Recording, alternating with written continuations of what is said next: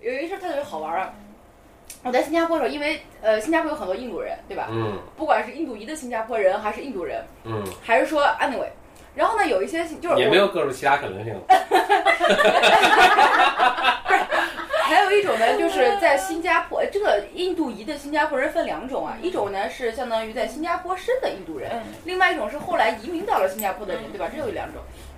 所以呢，就很好玩，在于什么？就是我们大家都知道，这个印度英语是非常呃嗯有特色的，有特色嗯新加坡英语呢是另外一种特色，嗯也很有特哎，色。它有啥句别？这样我听来了和完来全两不句一样来两。句但我不知道印度英语，嗯，反正就是很有各自的特色。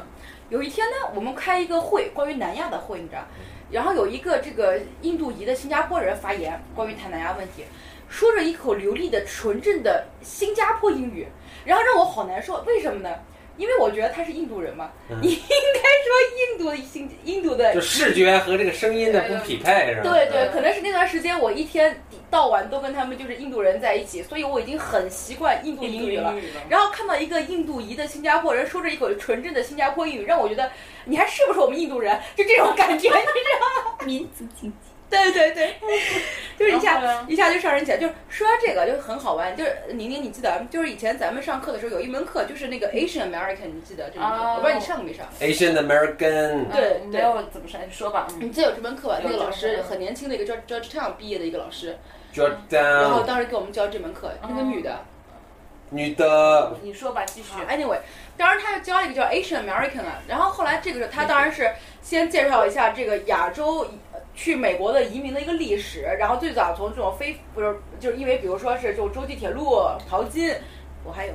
然后呢，或者是到之后就是因为有了这种 quota 了之后再进去过去的移民，别别烦躁。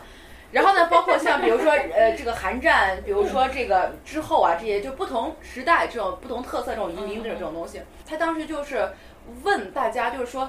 到底就是说美国主体社会对于 Asian 的这种 perception 嗯到底是什么样的，怎么来的，嗯为什么会是这样呢？嗯就一直在提这个问题，就是他包括也拿出就是那个时候啊，就是我们还在，呃，中国人还留辫子那个时代，当时他们就是关于，因为当时叫苦力嘛，叫孤立嘛嗯，当时关于孤立的新闻报道的那种配图的照啊孤片儿立已经变成一个英文单词了嘛啊，？对，这个就英文单词就是苦力啊，然后就是把这个照片拿出来，然后包括那个里面，当时是偷渡去去这个美国的这个中国人，然后就就是躲在一个舱，就是船舱里，然后去了美国，然后包括现在就是整个就到底这个美国社会对于这个亚洲人这种 perception 是因为长相吗？是因为外观吗？还是因为我对于你的文化的偏见？还是任何就是我作为一个，比如说对于美美利坚来说，我一个白人 Caucasian American 的这么主体文明下，我是如何去认知其他的这种移民？就是到底是因为什么东西？所以为什么说这个问题呢？就是我觉得很好玩。就前段时间我跟何峰我们在录这个的时候啊，比如说，嗯等会儿我还没喝完，你的手拿开，浮想联翩， 你说，你说这不没有，我我听着感觉好像他的手在你的腿上。对，所以叫浮想联翩，看不到画面的人。没有没有，就是当时我，你记得何鹏，当时我们当时为什么就是锁定一个，我们认为想搞一个关于中国新闻资讯的一个英文脱口秀。当时我们的一个核心假设就在于，美国的主流媒体提供的中文资讯，中关于中国的资讯其实是很片面。所以呢，我们就想说，哎，我们来提供一套就是有一些美国的这种思维视角，来提供一个更完善的一个中国资讯的一个传播。当时我们是有这么一个想法，嗯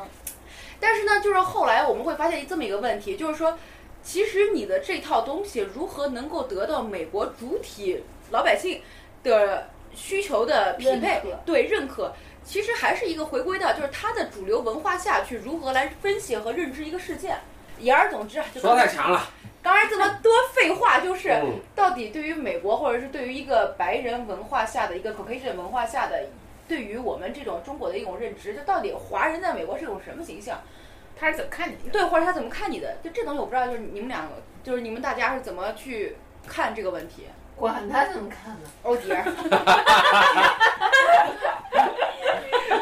这这太宏大了。再说一个身边可以可以说出来的例子啊，就是美国有众多少数民族吧，但是它它这个主流文化对各个少数民族，它还确实有不同的看法，尤其是 Asian American，比如说呃日本啊、韩国啊，包括中国，被认为什么 model minority，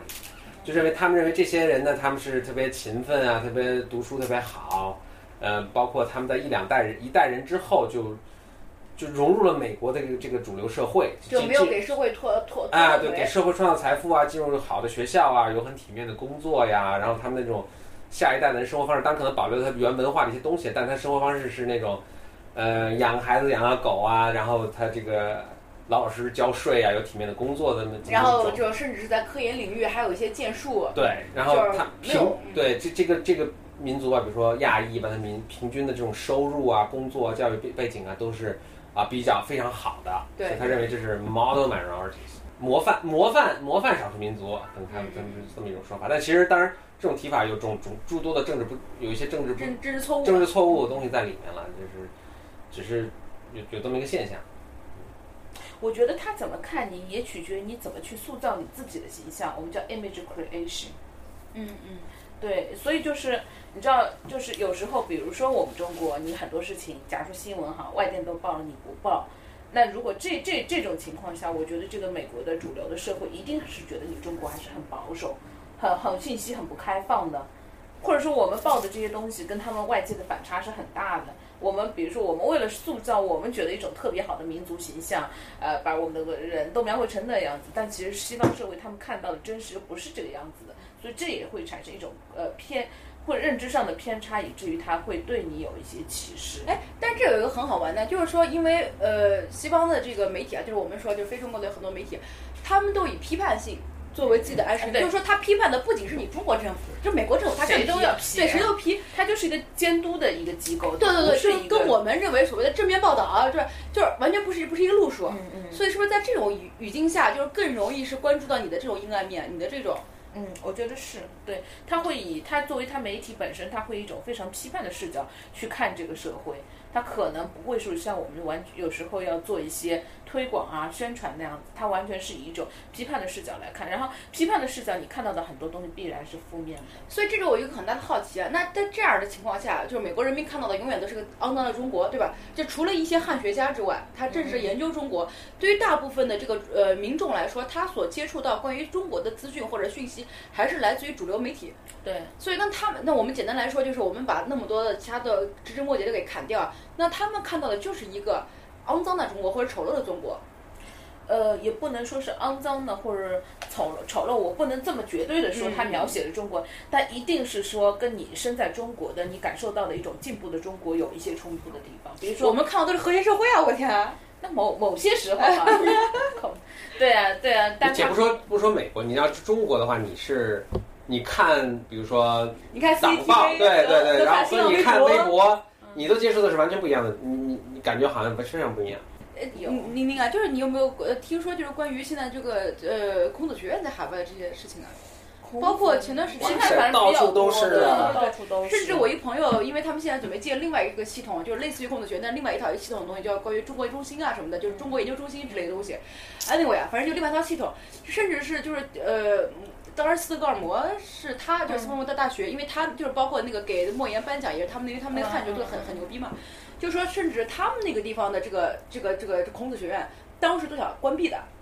当时就是想到，因为它是第一家中国在欧洲的孔子学院，所以嗯一个政治正确的问题，所以它不能关闭。所以就到底现在这个孔子学院在海外，就它到底是对于这个中国的形象塑造，甚至是包括不管是新华社还是呃有有一些有刊，嘿嘿，在纽约时代广场他们做的那么一些广告，就到底对我于觉得中国的形象的 promotion 到底有什么样的作用？对，我觉得就是中国，它现在很大程度它有这个财力和这个物力去输出它的很多，就是说软实力、软软实力物化上面的东西，就是包括你开孔子学院啊，那做一些关于中国的形象片啊什么，但它没有真正能够输出的一些价值观。嗯这个是一个就是大家都在讨论的问题，就是比如说我中国，我要向世界输出一些东西的时候，我能输出什么样的价值观？儒家和谐思想社会，和谐思想也好，和谐社会也好，儒家思想，你觉得这些能作为一分类个啊整体的价值观输出吗？就我我觉得上个星上星期应该朴槿惠来了吧？对就是对对对当时就呃就有一个开了一个呃就是中韩歌友会，嗯当时中韩歌友会的时候，朴槿惠竟然在现场。就我 suppose 如果就是对方领导如果开这么一个场合，他虽然不是一个 formal 的场合，但是如果对方有一个呃，就朴槿惠这样的人，在中国，你既然是个就是双方的一个活动嘛，就有一个 correspondent 一个人，就是地位平等，就我最或者最起码差不多的人在那。但是当时那天晚上只有朴槿惠在，所以我觉得他就，比如他主要就把他们所有那些什么韩国的组合就带来了，什么少女时代啊，什么 Super Junior 还是什么东方啊，东方是你没有来，还有什么 Two PM 还是什么的，就是这些我不太了啊，就不追这些。但我觉得就是他好好歹他是有这种文化输出的渠道，他有他可能只有九零后的这些人会吸引这些小孩们什么的。什么呀？我们那时候这种韩流，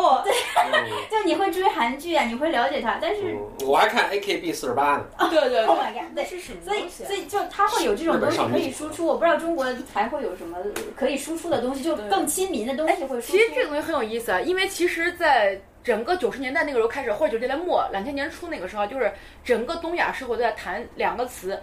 呃叫日流和韩流，对吧？就是大家呃，就不是不是哈日和哈韩，就大家都是在讨论这个。当然，其实它有个很大的一个 coincidence 是什么呢？就是日本企业的国际化，当然这个是更早了。同时，当时为什么哈韩就是大家觉得那么大的一个一个话题？韩国企业的国际化，当时的三星，哇塞，LG 对吧？就是一系列东西，包括我在肯尼亚，甚至都看到 LG 和三星卖它的 3D 电视，我靠，这东西让人觉得有点匪夷所而且思。在达雷斯萨拉姆街头到处可以看到三星的广告。对，就是它的这种国际化的这个扩张速度非常之快，嗯和它同时伴生的就是它的这种大量的这种韩流这种所谓的 pop music pop。你觉得这之间有因果关系吗？还是仅仅是就就正好那个时候同时发生了？我觉得会有因果关系，有因果关系不叫因果，应该是叫时机 timing 的问题。对，就是或者是说，我反过来说啊，就是我来举另外一个例子，因为那个东西是已经被学术界所认可的东西，就是说，比如说，呃，日本、韩国就就是东亚社会他们的智库和美国智库的对比，因为美国智库是不一样，是另外一种一种机制，但是东亚的很多智库就是因为。东亚这些跨国公司，就是他们二战之后一个国际化的需求，需要会对更多的国际事件，或者说对于当地的文化进行研究的基础之上，有因为企业在扩张，我有这个需求，所以我有这种研究的需求，所以我进了，比如说像日本那么多的智库，几乎全是这样一个背景，包括像像什么三星的什么经济研究所什么玩意儿的，就呃就叫经济发展研究所什么 anyway，也是有这么一个路数。所以就是就是我大量的海外扩张的同时，我有这种研究的需求，所以呢，我在投射到这种韩流或者什么的时候，是不是说因为两两层，push and pull 什么意思呢？就是说。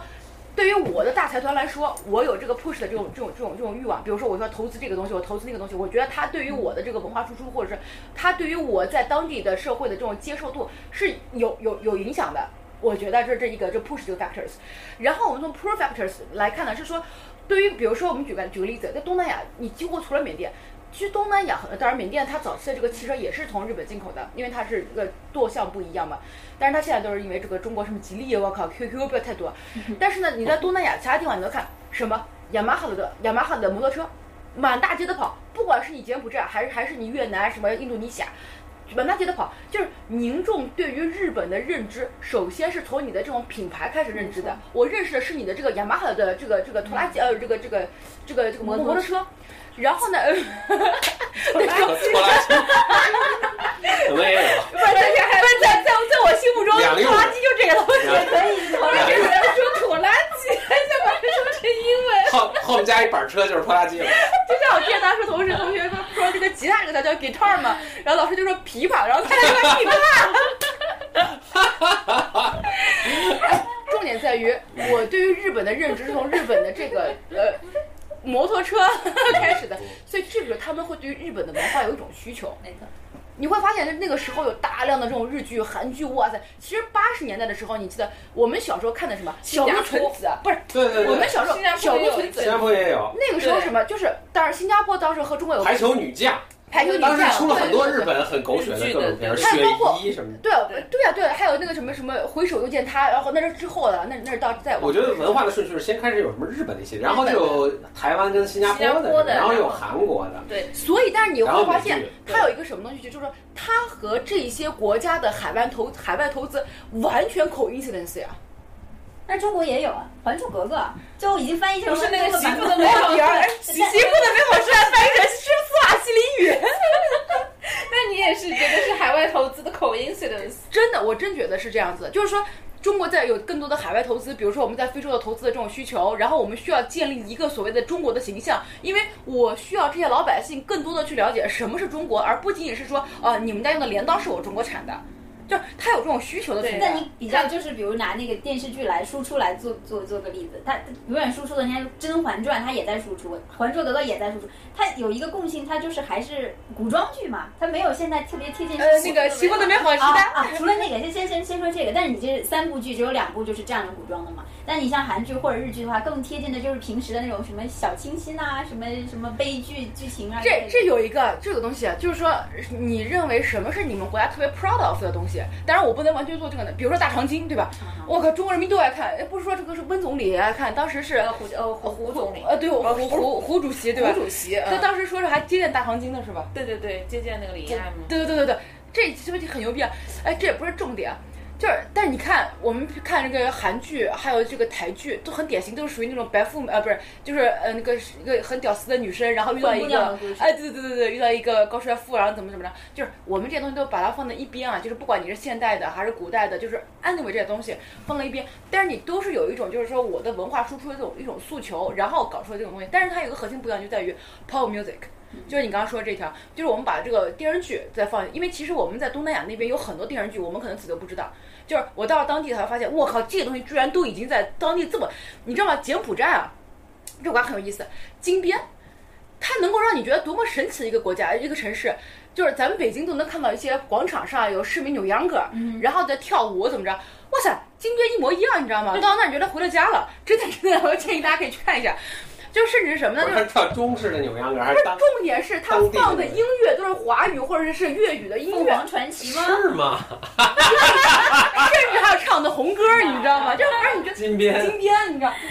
能喷，你知道吗？就让你觉得匪夷所思。啊就是这东西，咱们就放一边真。神奇。但就关于一个 pop music 这一块儿，就是说整个亚洲我们会看，就是从日本然后到韩国，就跟当年我们说的所谓的这个雁行模式一样的。它这种 pop music 从美国开始用 pop music，然后到日本，然后到了韩国，然后到了整个东南亚，然后包括你现在在看，就是呃，不管是台湾还是像新加坡，我们就不说了，马来西亚这种华语华语乐坛我们就不讲了。然后甚至你往泰国那边看，也是一个路数，就是全这种 pop music 这个路数，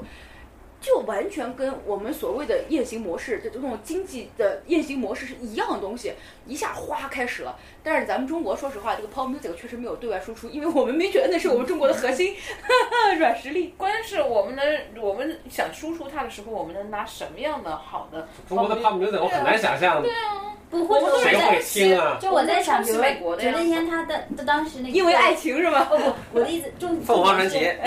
是。就是那天啊、叫来这些什么韩国的这些很知名的那个组合嘛，但是中国我不知道拿出来谁做组，蔡国庆做一个不，它是组合，今天比较组合多。我在想大陆还有谁能做青组春合？美少女啊但是如果你假如说你会组合，呃，女贤算一个，你们发现一个很好玩的，就是说整个这个搞 pop music，就是我们认为啊，就是封锁中国的这一这 一系列国家，对吧？就是跟美国比较亲近的国家，或者这个又回到妈当年那个胡适和梁启超他们谈谈这玩意，就是呃不是我的胡适跟梁漱溟啊， 看看梁启超不是一代人，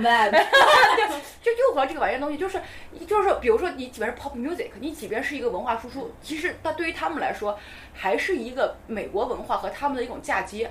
对啊嗯只不过是说你的面孔是亚洲的，你的这个节奏、你的这种那种词汇或者这些东西，你可能会更加偏亚洲一点东西，但是它还是在一个美国的一个 pop music 基础之上发展出来这么一套这种相流当行于音乐的对美国体系 pop 嗯 music 的一个补充，补充，或者是说，呃，我就不想补充，应该是叫做衍生，嗯或者是叫它的就是在当地的一种发展，或者是这么一种东西，就是。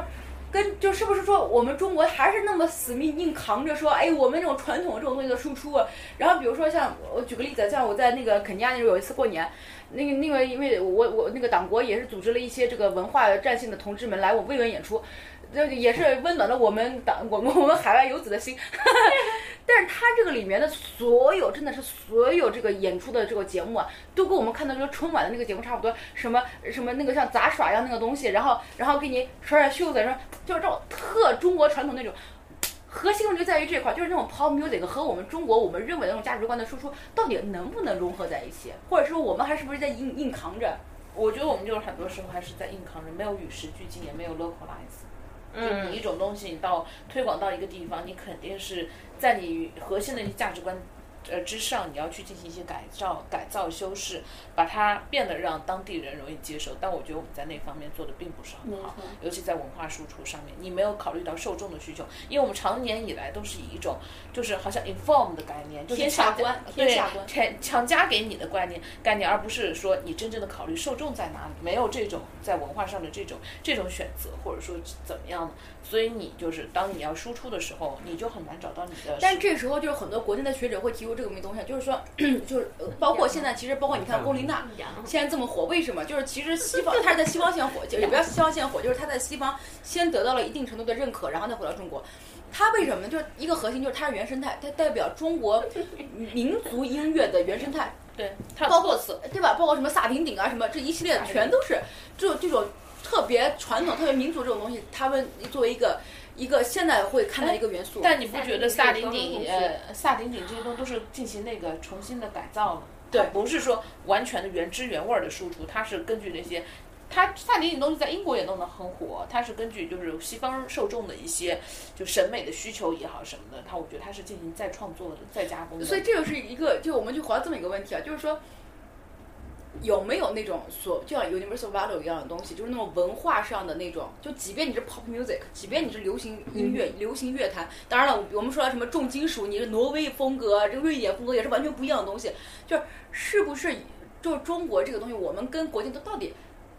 切不切接不接？对你这个问题我也考虑了，然后我在包想括，我在想，如果那就是当时是朴槿惠带着她的就韩国的总政歌舞团到中国来，对不对？然后我在想，如果中国的总政歌舞团挑谁去？何况如果去了的话，当地的人民会有没有像就是韩国的这些人们这样一拥簇一中拥拥的来看中国他们出去的，你看谁？很典型的还是茉莉花 飞了所以个啊就去是，没有与时俱进，根本就不知道人家想要看什么。但他们其实在这方面做得很好，他知道中国年轻的受众，他希望看到的韩国文化是哪一面儿的。但是呢，就是比我们不能说是呃民粹主义者啊，或者怎么着。但是你会发现，就是中国有很多这个学者，他们又会认为说，哎，那我们在国上不推这个中国的形象，那以后未来不是五百年后、一千年后，把中国没了，我靠，这文化就没了，就已经被你洗脑掉了。那这又是一种，所以到底怎怎么去看这个问对题？他，你如果说一味的，他会觉得说你一味的推广这种符合西方人的审美标准的文化，那中国文化的立足之地在哪里？我们的命脉以后在哪里？可是你一味的推中国的很原生态的东西，人不接受。这就好像我们刚上上面一期聊的那个高端大气和屌丝的区嗯别，一样你是要怎样呢？或者是说，就即便是咱们中国的总政歌舞团到了海外的时候，是不是能够有一套更好的运作方式？哎，对，要市场化。还是呃，对